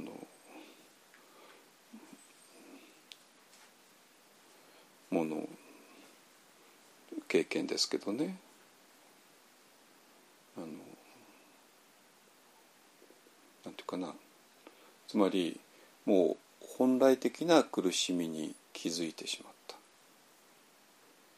ね、で世間の生き方っていうのはそれをただごまかしているだけなんだっていうことに気づく。そして、えー、で世間の生き方っていうのは本来的な苦しみは一応ないことにして で成り立っている。だけどないことになんかできないわけで。ね。でそしてないことにしてるのはなぜかっていうともう簡単な話でいやもうここにニヒリズムが入ってきて解決なんかできるわけないよねと思っちゃってるからなんですよ。ってことはねどういうことかっていうとこの本来的な苦しみの方に、えーと、目がいっちゃう人たち、ね、でその人たちはなぜそこに目がいっちゃうかっていうとどっかでこれ解決できるっていう気持ちがあるからなんですよ。これがないとあこんなの意味ない。いやだったらもうさっささっさとねあの世間的なとこで受験勉強していい学校入っていい会社入って、ね、稼いでいい結婚していいマイホーム建てて楽しく暮らすっていう方向に一気に行くはずなんですよ。だけどもそんなこといくらしたって人間の本来的な苦しみには何の解決につかないよねってことはもう分かっちゃってる。そして分かっちゃってると同時にこれなんとか解決つくんじゃないかっていうどっかでねあのそういうがあるのね。自信っていうか希望っていうか。だけど当然そんなもんすぐにはできないですよ。どこをどう探したってそんな解決できるような場所っていうのはないか。まずないから。ね。すぐにどっかのお寺行けばそこの先生が教えてくれるなんてそんなうまいことはできていないから、ね、だから要するにこれ解決できそうだっていうどっかでありながらでも全然その具体的方法も分からずにでそれを全部あの無視して世間の中での、えー、生き方、ね、世間的な問題の解決の方向には進めないわけなんですよ。でそうするともう本当にあの宙に浮いちゃうと思いますよね。まあまあある人はこんなこと言ってますよね。えっ、ー、と子供の頃から内向的で高校進学の時には同級生たちが何の疑いもなく決まりきったことのように受験に挑みその先のレールに乗るべく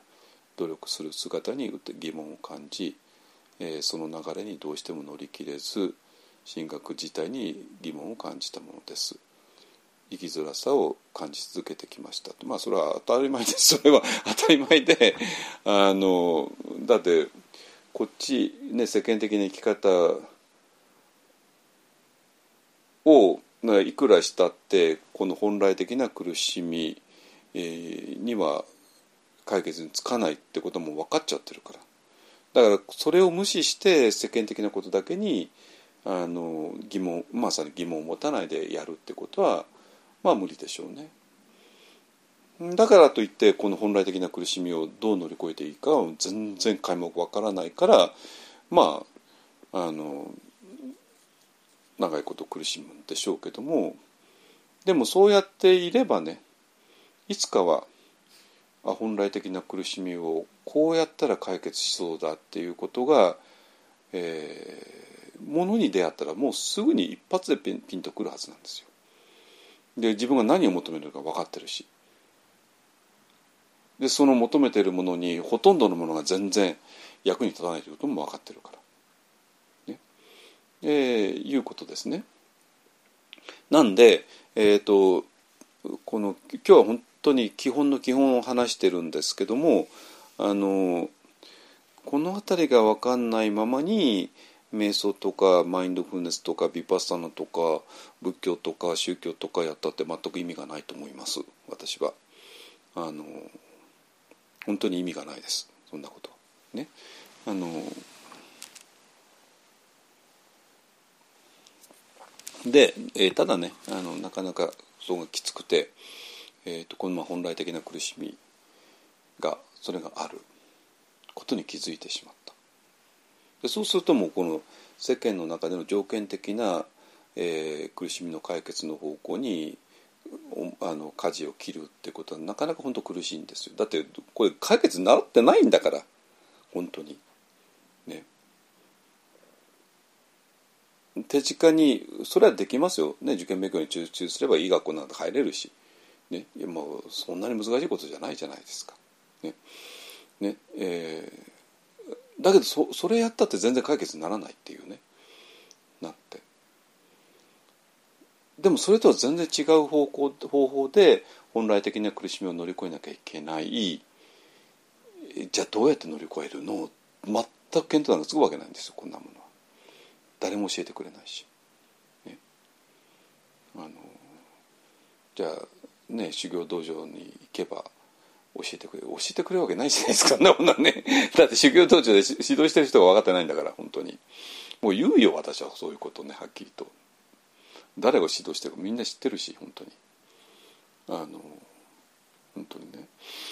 だからあのでも諦めずにそこを、えー、待っているとあの道は開かれるっていうことですね。ですかね。で、えー、あの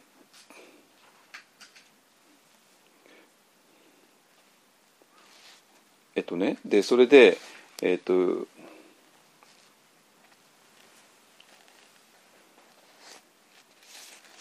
えっとねあの私らが、えっと、なぜねこの「Thinking」なんてもののために、えー、苦しみを背負っちゃうのか。ですね。えっ、とそのだから、えー、と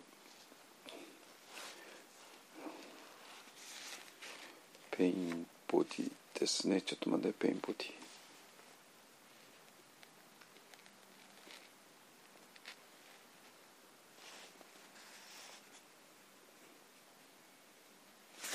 はい、えっ、ー、と、ごめんなさい。えっ、と、まあいいや。はい。あったあった。はい。えー、で、このね、あの、いいですかね。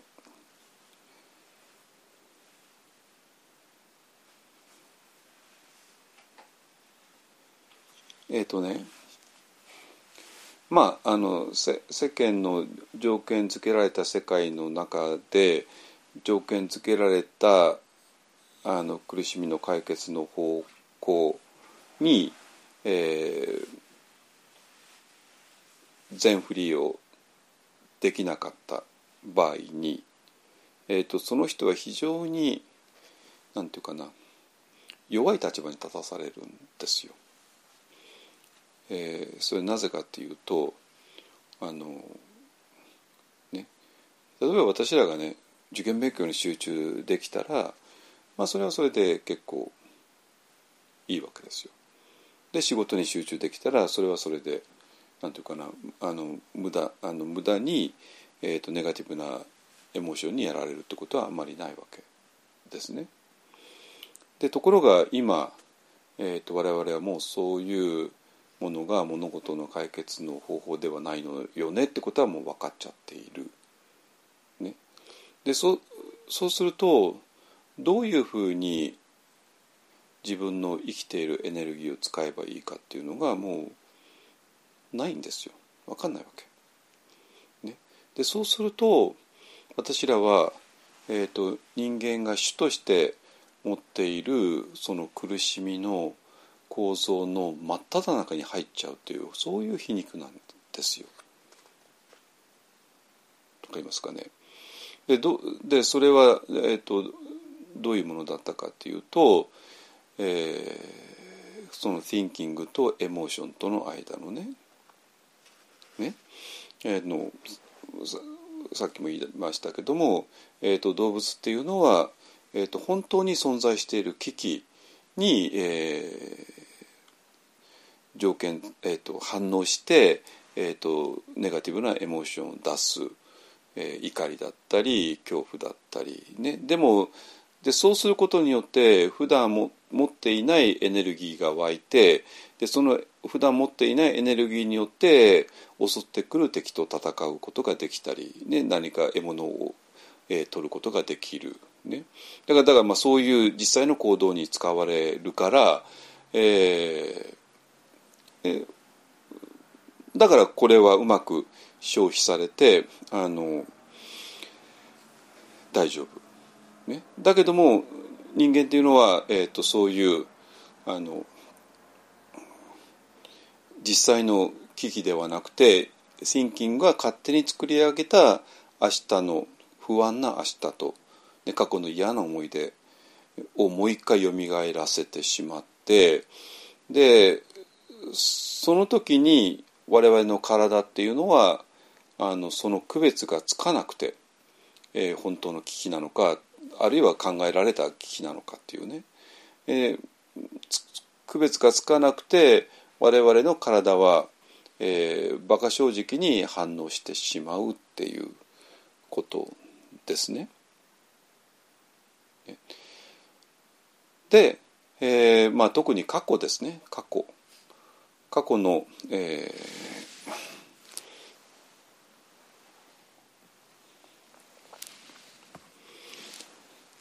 のまあ、未来も未来もね、まあ、そうですけど、まあ、特に過去ですよね。で過去について、えー、いろいろ思い出してしまう、ね、思い出してしまうたびに、えー、その過去はもちろん現実となって現実となったらばそれは我々の体はそのまま反応して、えー、そしてこの我々の体はそこに非常にネガティブなエネルギーを生み出してしまうそれが怒りであったり恨みであったり、えー、嫉妬であったりねあのいろんなものがあってでそして、えーと、そうすることによってあのなんていうかなそれはもうすでに、えーと自分自身になっていってしまうっていうことですね。ね。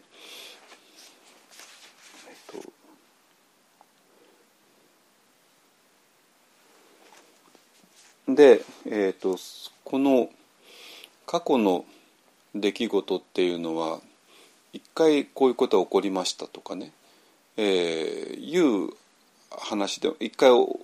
ういうことがあって、えー、それに対して、えー、それがまあ現実のように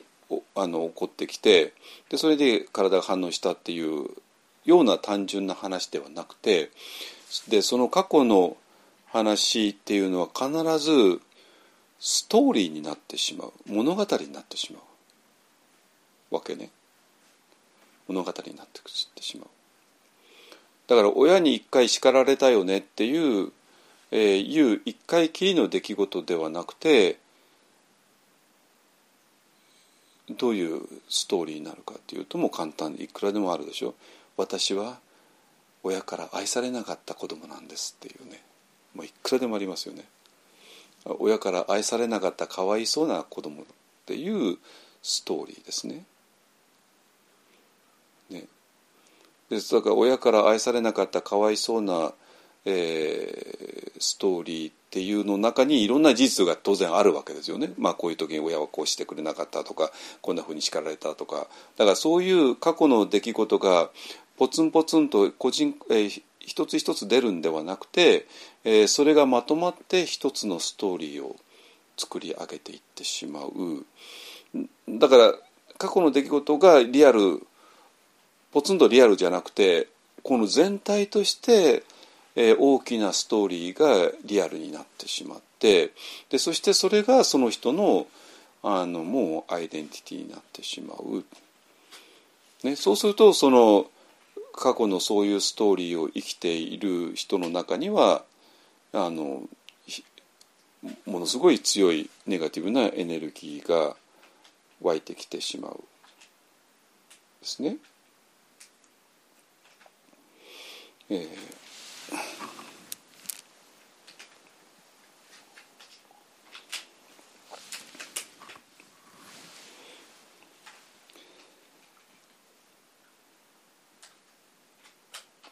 でそれで、えー、も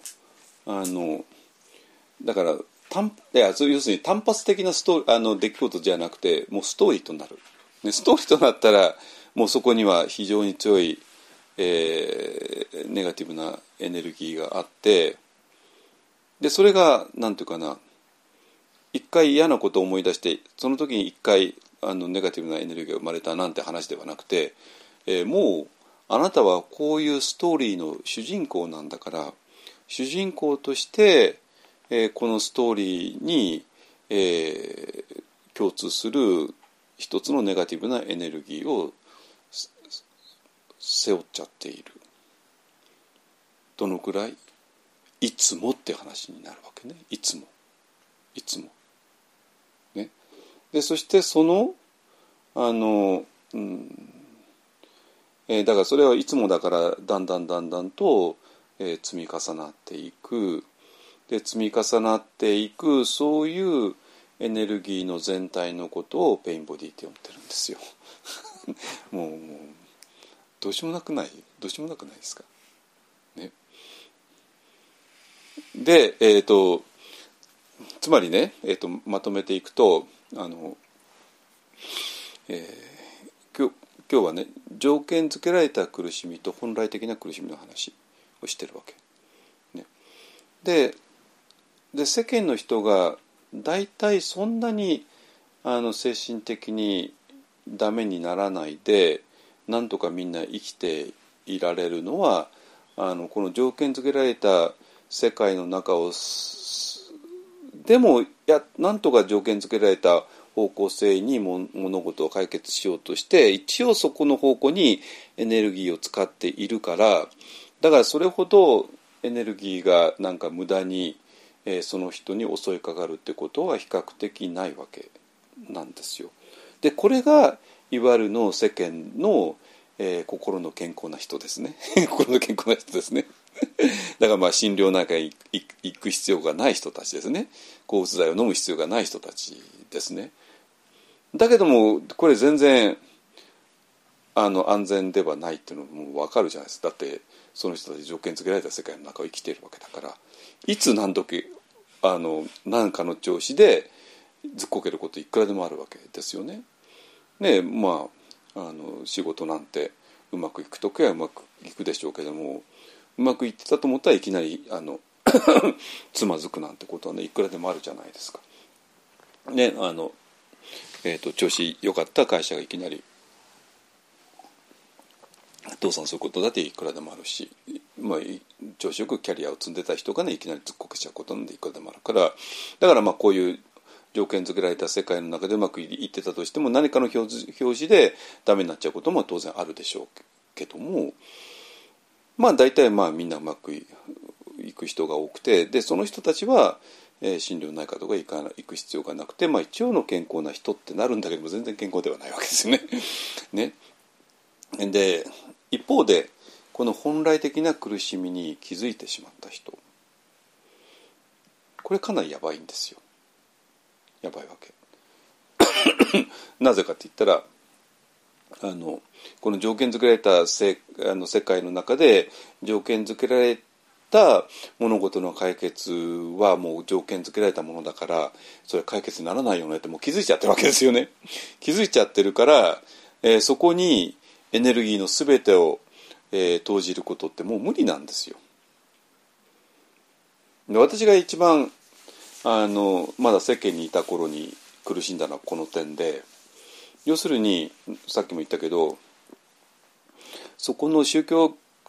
あの教義を根本的な教義を信じていないままに 宗教教団に属するようなもんだからやっぱり乗れないんですよ乗れないわけねその宗教教団の活動に。ね、宗教教団の活動に乗るためにはこの教義を完璧に信じてなきゃ乗れないわけですよ本当に。だけど私はもう信じきれなかったか乗れなかった、ね、だからまあ私にとって学校時代っていうのはちょっと暗かったんですけども、ね、で,、えー、でそうするとそっちの方向にエネルギーを使えない、ね、ででそうするとエネルギーっていうのは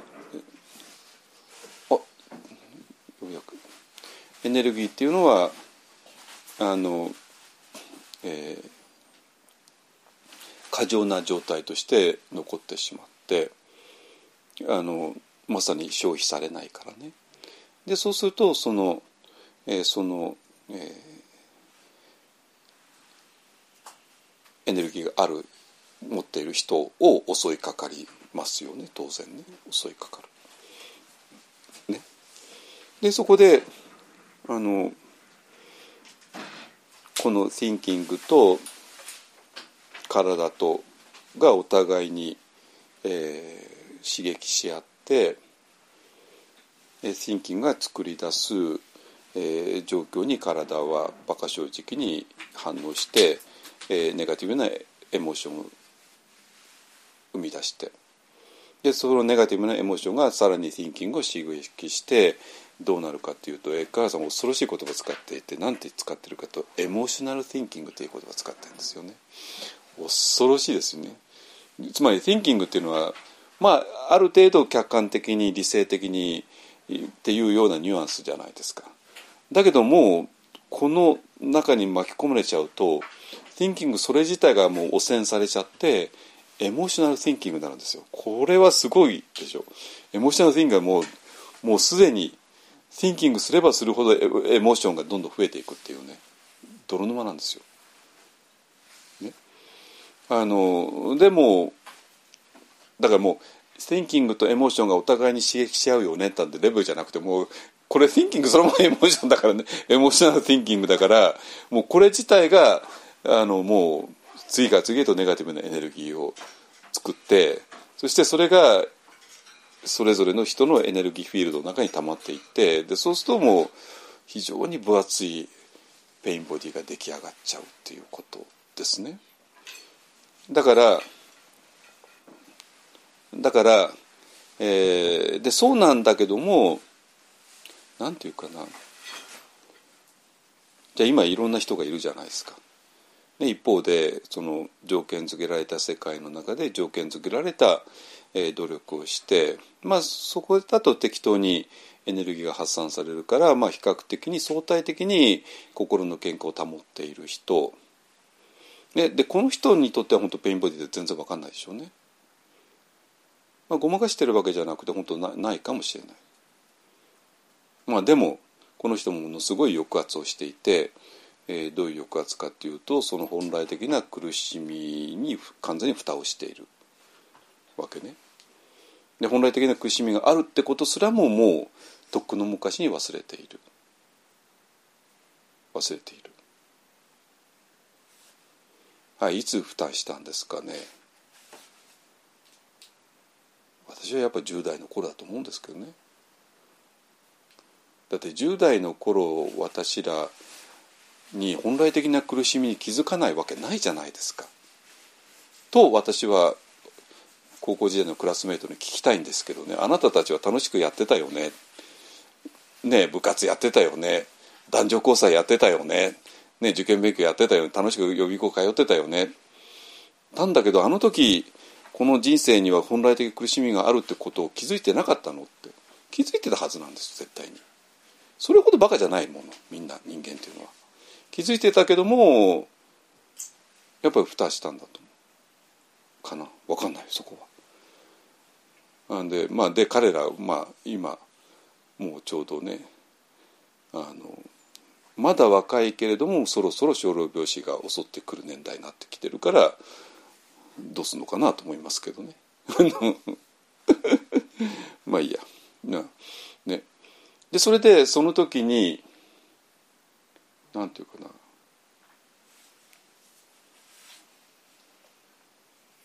あの私にとってはなんていうかノイローゼにならない10代っていうのはありえないと思うんですけども、まあ、ありえるんですよ普通ね全員ノイローゼになるわけじゃなくてまあみんな楽しく部活して男女交際して受験勉強してっていうようなでやっちゃう人たちもいいたらそれはもう本当に本来的な苦しみなんて考えずになっちゃうのかもしれないですね。でだけども中にはもう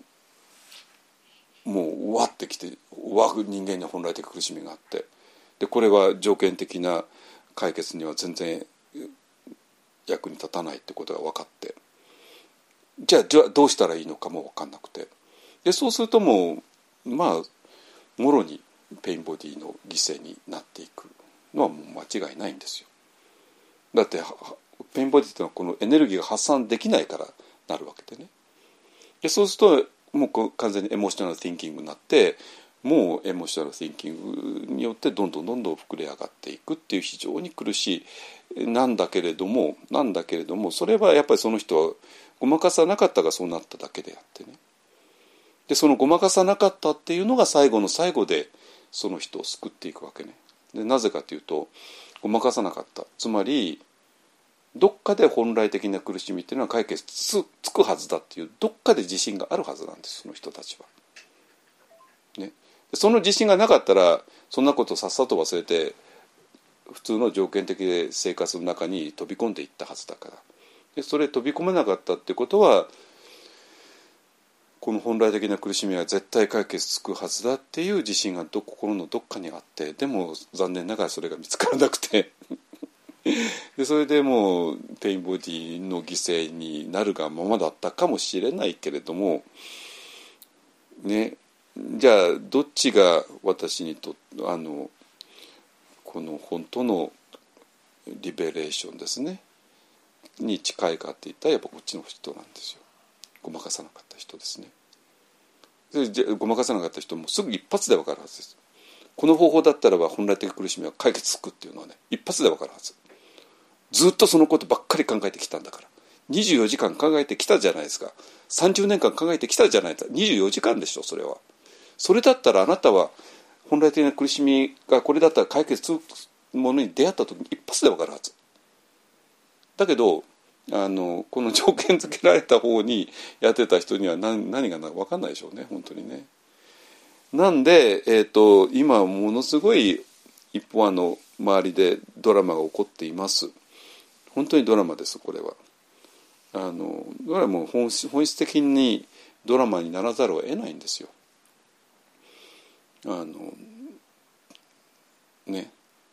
なんで、えーと、私が言いたいのはもう私らね本来的に苦しみを乗り越える方法あります完全に。あのえー、あるんですよ。ね、それはもう本当に物事のあの、えーと、捉え方世界観の問題だったからで世界観がないままにビパッサナしたって意味ないしマインドフルネスしたって何の意味もないわけなんですよ。反応しない練習なんかいくらしたってそんな何の意味もないんですよ心の選択とか心を洗うとかねそんなことしたって何の意味もないんですよ。ね渇望と剣を乗り越えて平静さでやるなんて何の意味もないんですよ。あのえー、その世界観を理解できない限り。でこの世界観がねほぼね完成しました。本当に。完成したって分かる？分かんないか？分かんない。まあいいや。完成してますこれは。本当に。あのまあ本当内山ロシア永井さんやあのいろんな先生たちの結果としてね。えなんで、えーと、もうね、えー、本来的な苦しみの解決に全てのエネルギーをつぎ込む時期だと私は思う。そしたらばもうそこにめあの pain body が生まれる余地はないはずです。一切ないです。だから pain body ってのはその使われなかったエネルギーが、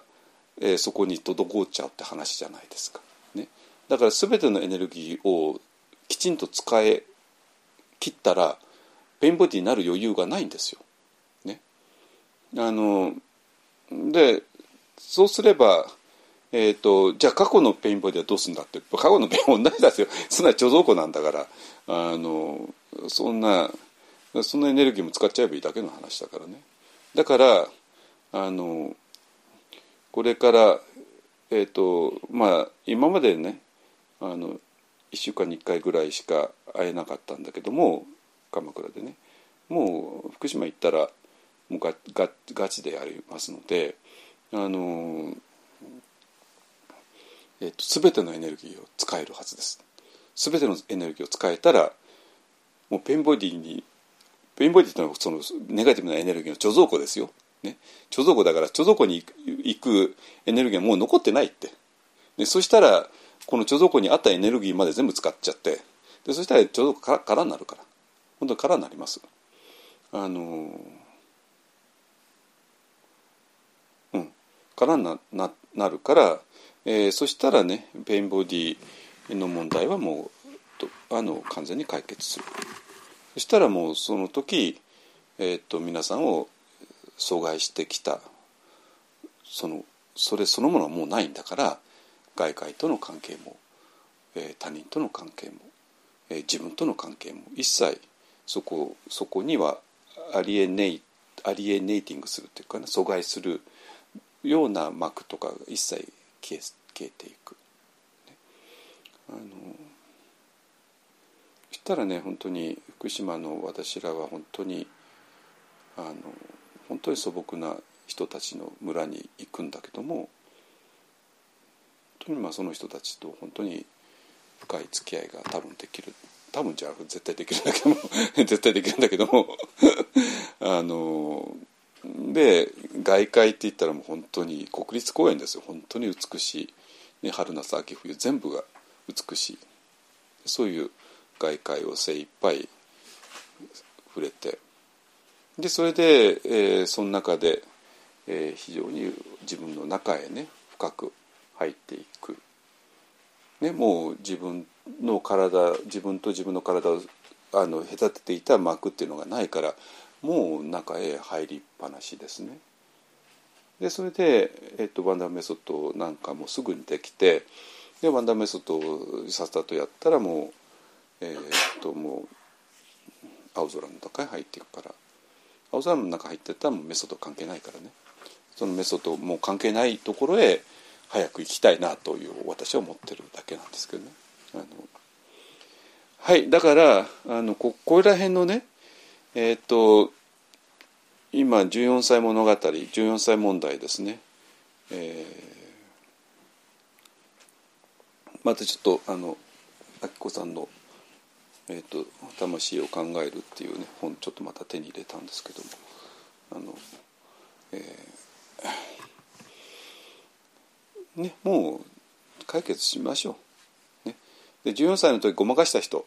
まあいいよごまかした人はね。あのまあ40になっても50になっても今からやり直せばいいんだし。本当に全然人生遅いってことないですからね。だからまあ 14, 14歳の時この問題をパスした人は今取り組んでください。ね。あの全然大丈夫大丈夫。あの今からでも全然間に合うし。で14歳の時にパスはしなくてまともにぶつかったために大怪我しなんて大怪我した人は、えー、は今ねあの全部取り返すことができますから、ね、それでえーと、皆さんの中になったエクストラなエネルギーね、えー、どこへも行けなかったエネルギーが全部 pain body になって皆さんを苦しめたのは分かるのよ。だけど今はねもう完全にこの本来的な問題を解決するためにこのエネルギーを全部使えてそしたら pain body なんて生まれる余地ないです本当に。ね、そしたら pain body がなくなった皆さんは全てのものからのね、えー alienation というのがなくなってあの外界とも他人とも自分自身ともね、えー、深いところでつながっていけるっていうそういう話です。いですかね。はいえっ、ー、とねあのえー、えっ、と人類という種えっ、と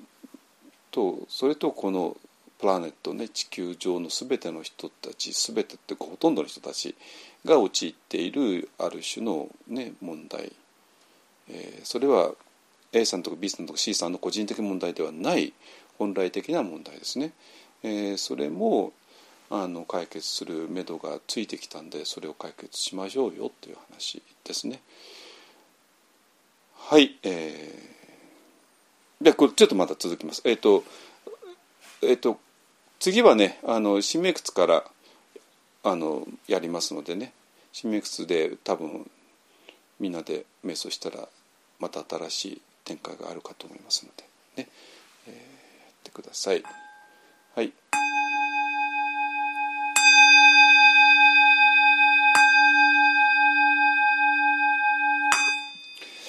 主上無変性願道煩悩無人性願断。訪問無料性願学。仏道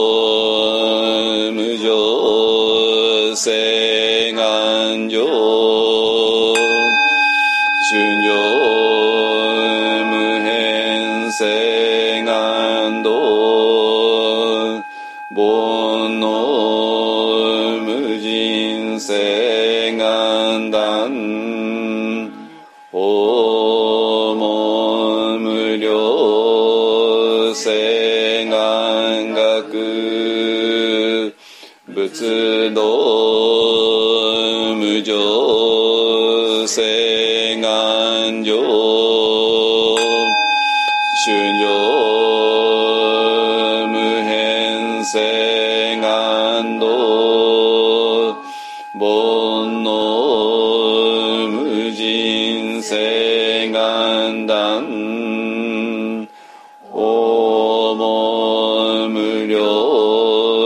say 仏の